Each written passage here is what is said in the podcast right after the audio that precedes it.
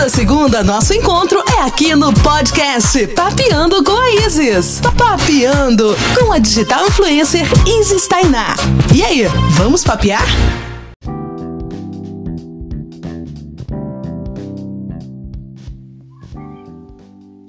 Fala galera, tudo bem com vocês? Está começando mais um Papeando com a Isis e hoje eu não estou sozinha nesse podcast. Eu estou com a minha amiga, também criadora de conteúdo, Rebeca Viana. Tudo bem com você? Oi, amiga, tudo bem? É, muito feliz de estar participando desse podcast com você. Espero que a gente consiga falar muita coisa interessante. Eu também estou mega feliz. E antes da gente iniciar sobre o assunto, que é sobre padrão de beleza e como isso afeta o nosso dia a dia, é, eu vou falar um pouquinho como que eu e a Rebeca nos aproximamos, né? É, a gente também é criadora de conteúdo, assim como eu, e a gente ainda não se conhece, né, amiga? Só é. virtualmente. Uhum. temos que resolver isso assim que acabar esse período todo aí difícil, mas vai passar logo vai passar, vamos mantendo fé e otimismo. E uma das coisas que me aproximou foi o seu conteúdo, porque você, assim como eu, sempre passa uma mensagem de motivação, resiliência, é, estilo de vida, né? Aceitação, beleza. Do foi. Hoje, para iniciar, eu queria. Que eu, que eu comecei a te seguir, eu gostei muito, e aí deu tudo certo. Foi assim que começou tudo. E aí, para iniciar, eu queria saber um pouco da sua história. Por que, que você é, quis é, começar a ser como é, influenciadora digital? Que, qual que, que te levou a essas motivações? É, desde criança eu gostei muito dessas coisas, né? Eu costumo dizer que eu sempre fui muito para frente. Só que aí também acrescentou o fato de eu ter um problema de saúde. E aí eu queria é, falar sobre isso e compartilhar mesmo com as pessoas sobre o que eu passo, sobre as dificuldades e que é para poder ajudar alguém. Tipo, se alguém estiver passando por isso e se identificar, para perceber que não está sozinho. Aí foi essa minha motivação de começar a criar esse tipo de conteúdo. Isso eu acho que foi um dos vínculos que a gente criou forte, porque eu descobri que eu também é, tinha uma questão autoimune e eu tava muito sem chão. E aí eu vi no seu conteúdo, você resiliente, você indo e voltando, é, em hospital e tudo. E você me passou essa motivação, coisas que você nem me conhecia, me passou uma força tão grande para me enfrentar os meus problemas que eu falei, gente, e como seu trabalho é importante, assim. É, na verdade, essa questão da resiliência não é tão fácil assim de conseguir, né? É, eu tenho muita ajuda de Deus, eu sou muito religiosa nesse sentido, e aí eu procuro ao máximo me apegar a essas coisas. E é, o que você perguntou agora que eu não entendi? Não, essa questão que a gente se aproximou através disso, né? E por que você usou isso como influência, falar para as outras pessoas é, sobre essa relação que você tem da sua resiliência, de enfrentar de forma é, positiva? No começo eu não queria não, na verdade, né? Porque eu tinha vergonha disso. Eu tinha medo das pessoas achar que eu poderia estar tá me fazendo de coitada, querendo atenção. Só que aí, como eu faço terapia, e, e, eu recomendo que todo mundo faça, se estiver passando por algum problema, que é ótimo, ela, a psicóloga me falou assim, Rebeca, o que, que você sabe falar? O que, que você vive? Qual é a sua realidade? Por que, que você vai falar sobre outra coisa se você não está vivendo essa coisa? Por que, que você não fala do seu problema, do que você está passando?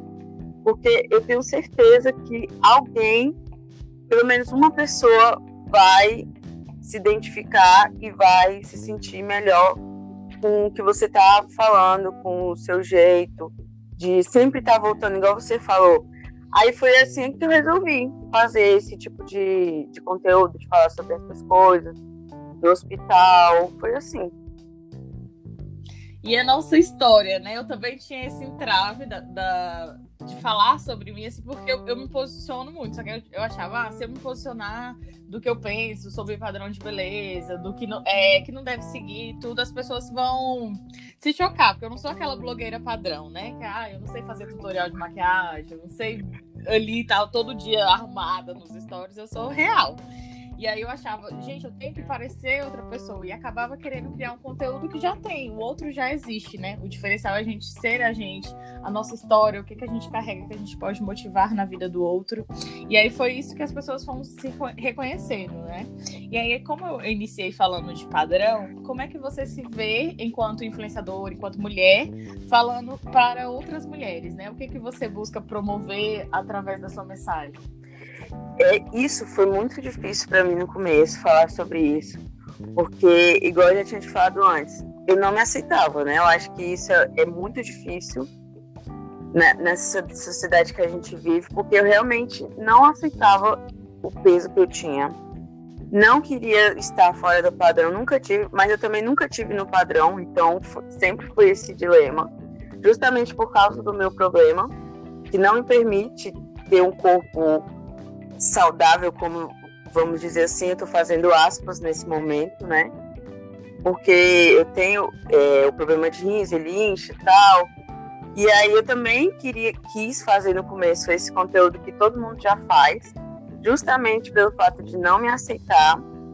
Só que não era eu. Acaba que você não fica verdadeira, não fica sendo uma coisa é, genuína, porque você não está fazendo aquilo que você está vivendo. E aí, só depois de, uma, de um acontecimento muito grave, assim, que aconteceu recentemente, que eu resolvi falar sobre como eu sou e como é mesmo, que eu não, não sou a pessoa padrão, eu não sou a blogueira que também vai fazer maquiagem, porque eu também não, não tenho esse dom aflorado. E, e é isso, eu tenho que aceitar e transmitir isso para as pessoas, porque também a maioria das mulheres hoje, hoje no, no Brasil não estão no padrão. E eu não sei de onde que isso foi tirado e, e, eu quero acabar com isso. Eu quero propagar isso, eu não quero que isso exista mais. Porque isso causa muito sofrimento, porque causou para mim desde sempre.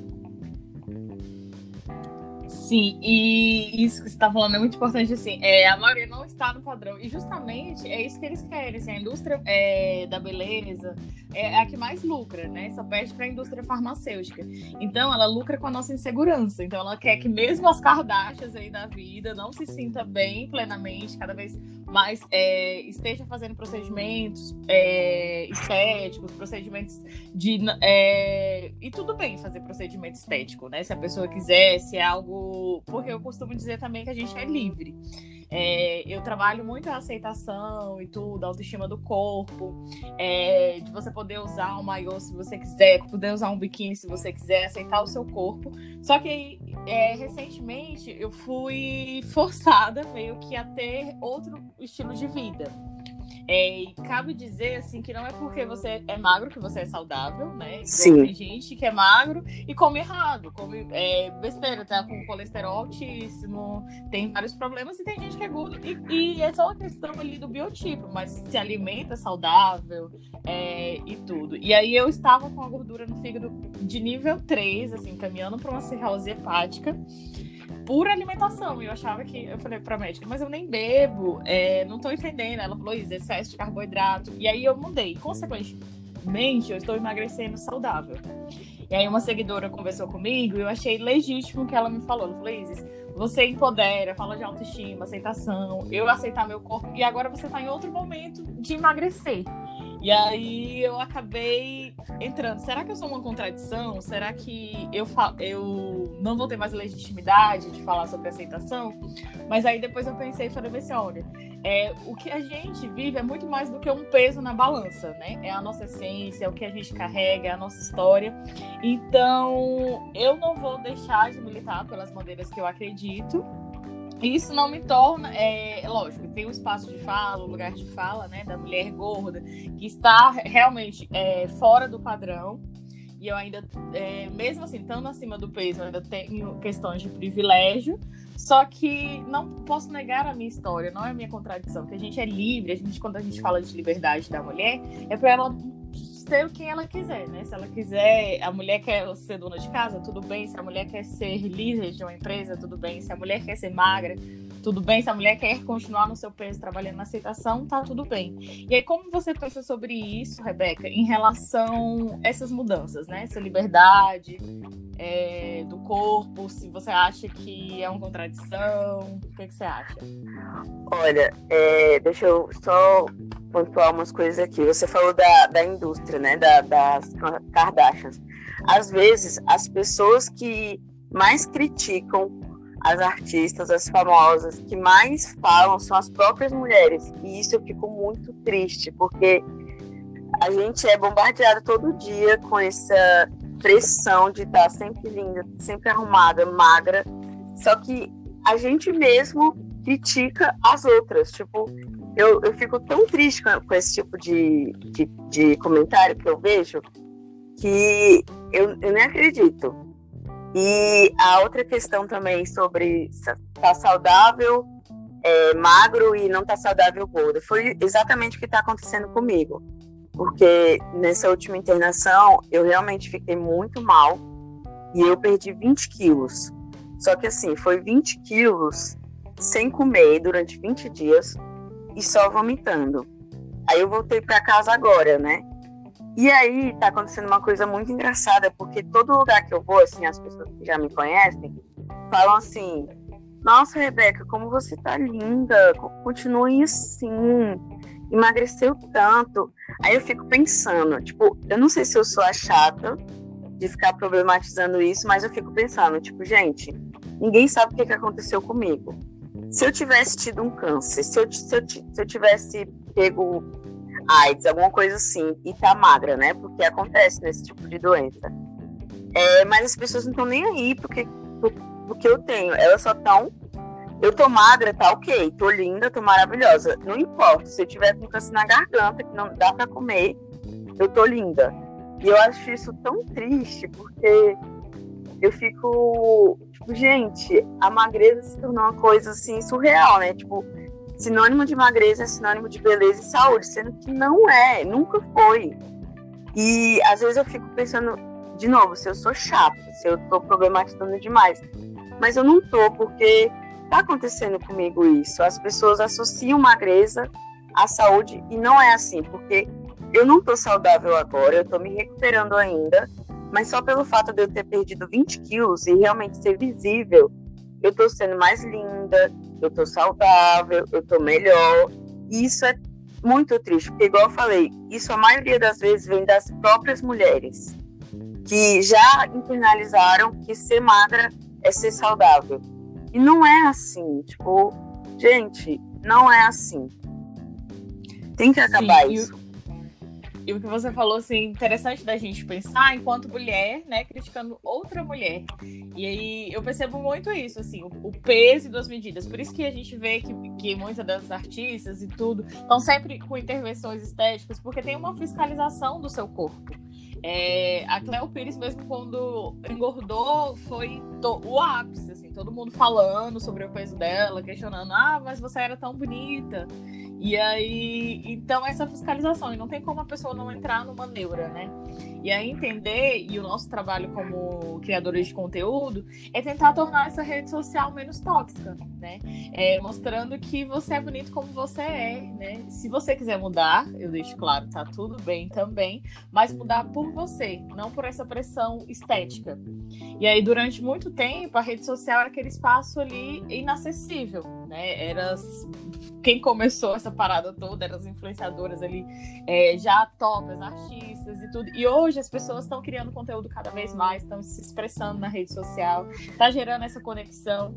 Eu acho que o ganho maior, assim, eu tô desde 2017 que eu comecei, foi uma influenciadora virar para mim, olha, eu enfrento a bulimia e os seus conteúdos é, estão me ajudando a enfrentar esse problema. Eu falei, gente, não tem dinheiro no mundo que pague esse feedback.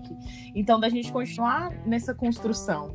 E aí tem uma criadora de conteúdo que eu gosto muito, aliás, tem várias, né, que falam sobre aceitação e tudo que eu me espelho bastante. É, uma delas é a Mariana Xavier, que ela tem até o um canal é, no YouTube e tudo, e ela fala: eu sou mais que o número da balança, né? É, e tá tudo bem querer mudar, né? Ela é gorda, trabalha essa aceitação, mas se ela quiser mudar, ela é livre. Então, da gente não, não fiscalizar, né? Hoje em dia a gente está muito nessa era de, de cancelamento, de fiscalizar o corpo do outro. Sim, nossa, péssimo. E aí a gente aceitar a diversidade, porque a riqueza e a beleza tá nessa diversidade mesmo. Ó, oh, e eu não vou mentir, não vou ser hipócrita de dizer que eu não eu não tô achando bom eu ter perdido esse peso. Não vou não vou dizer isso, porque desde criança, meu sonho de vida, a minha meta era ser magra. Só que o que, que acontece? Eu emagreci de um jeito que foi horroroso. Eu não, eu não desejo isso para ninguém. E, e uma coisa que eu tô percebendo é que eu perdi 20 quilos, só que eu continuo a mesma pessoa. Tipo, não mudou a minha essência, não mudou meu jeito de pensar, sabe? Mas só que as pessoas me estão me vendo diferente. Isso é muito estranho, porque realmente é, para a sociedade o peso define e não devia Sim. ser assim, porque somos muito mais que isso. Tem até uma série que eu assisti é, na verdade, essa série foi muito criticada e tal, até foi cancelada, só que eu me identifiquei bastante. Eu vou indicar aqui quem quiser assistir, assista. Que é insaciável. Que acontece isso com a menina. Ela acontece uma coisa bem louca lá e ela perde mais de 40 quilos. Só que ela percebe que. O, e o sonho da vida dela também sempre foi ser magra, igual a mim. Só que ela percebe que depois que acontece isso, não mudou na, muita coisa na vida dela, não. Pelo contrário, ela, ela arrumou foi mais problemas por estar tá magra. E, e, e, é isso, assim, na verdade, o objetivo, acho que é mostrar que não é o seu peso que muda a sua vida, é você mesmo, é você querer alcançar seus objetivos, independente do peso que você esteja. Porque o peso, assim, eu acho que para nós mulheres principalmente, é muito volátil, né? Porque a gente passa por muitos, por muitos momentos. Tem época que a gente tá mais ansiosa, a gente acaba comendo. Igual você, você tá nessa, nessa mudança de vida porque você quer mudar, porque você tá com esse problema. Eu, eu não escolhi ter emagrecido, mas aconteceu. Então, o peso acaba que muda muito. Só que a gente não pode deixar se abalar por isso tanto a ponto de mudar a nossa vida, nosso jeito de ser, porque vai acontecer isso, infelizmente ou felizmente, eu não sei. E eu não sei por que, inventaram que estando mais gorda tá mais feia, tá mais feliz, estando mais magra tá feliz, saudável. Tipo, isso não devia existir, sabe? Mas, pelo menos aqui em casa, isso foi uma questão é, desde criança que a minha mãe colocou. E, tipo, eu não culpo ela, porque ela também aprendeu isso. E aí foi foi perpetuando, mas eu, eu acredito que eu tenho a obrigação de não passar isso para frente. Tipo, se eu tiver um filho, não, não fazer isso com ela, com, com ela, com ele, porque isso também afeta os homens. Sim. E é uma questão que a gente tem que aprender e dizer as pessoas pararem com isso, tipo, propagar essa, esse conhecimento, eu acredito, sabe? Não, você disse tudo, assim. É, e contextualizando, assim, também, esse sonho de ser magra, né? Esse padrão. Tinha, eu, quando eu era adolescente, tinha muito isso, assim, né? Minhas primas sempre foram magras e eu nunca fui, assim. Eu sempre é, é, fui nesse padrão aceitável, né? E elas falavam, ah, usar 36 é a melhor coisa. Eu, gente, eu não consigo chegar no 36. E Nossa, aí... triste isso. Sim. Porque você sente que você tá errada. Isso, você sente que não, alguma coisa não, não, se encaixou. E aí na escola também, com 11 anos eu já eu meu corpo amadureceu muito precoce. Com 11 anos eu tinha um, um, peito grande. Eu lembro que os meninos da escola ficavam fazendo música. Ah, é a Isis do peitão. E aquilo ali eu chorava. Porque as meninas Nossa. ainda não tinham nascido o, o peito. E meu corpo já estava bem avançado, bem avançado para minha idade, né? Então aquilo me incomodava. Para umas, então a gente percebe os complexos, né? Para umas meninas, a, o fato de não ter peito, ter, ter amadurecido o corpo tardio era ruim. Para mim era horrível ter peito, né? Então a gente percebe que às vezes ninguém é, é, pode ser magro, pode ser gordo, é, não é bem resolvido, né? Sempre tem alguma questão. E a gente entender que mesmo nós que passamos por esse processo de aceitação, que, igual você falou, que visa romper com esse padrão desse círculo, né? De uhum. que tem que se encaixar, igual eu, é, eu aceitei meu cabelo crespo, eu aceitei, eh, tenho esse meu trabalho enquanto mulher negra e, consequentemente, eu quero empoderar meu filho também. Só que aí eu percebo que a gente não consegue blindar do mundo, né? Que é a sociedade, é a escola também. É, os meninos começam a ter preconceito, só que aí a gente vai trabalhando a autoestima a ponto de não deixar isso definir quem a pessoa é. Então, essa é uma das mensagens que eu queria deixar aqui, né? Da gente não deixar o peso do outro interferir em quem a gente é, na nossa essência. E para finalizar, Rebeca, qual é a sua mensagem que você quer deixar aqui hoje pra gente, de motivação? Sim, é exatamente isso que você falou.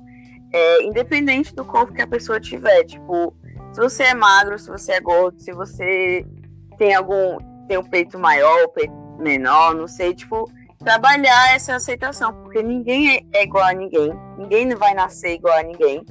E essa é a chavinha que a gente tem que girar, assim. Eu sou assim. É, Deus me fez assim, eu acredito, né? Em Deus, no caso. E eu tenho que saber lidar com os meus problemas.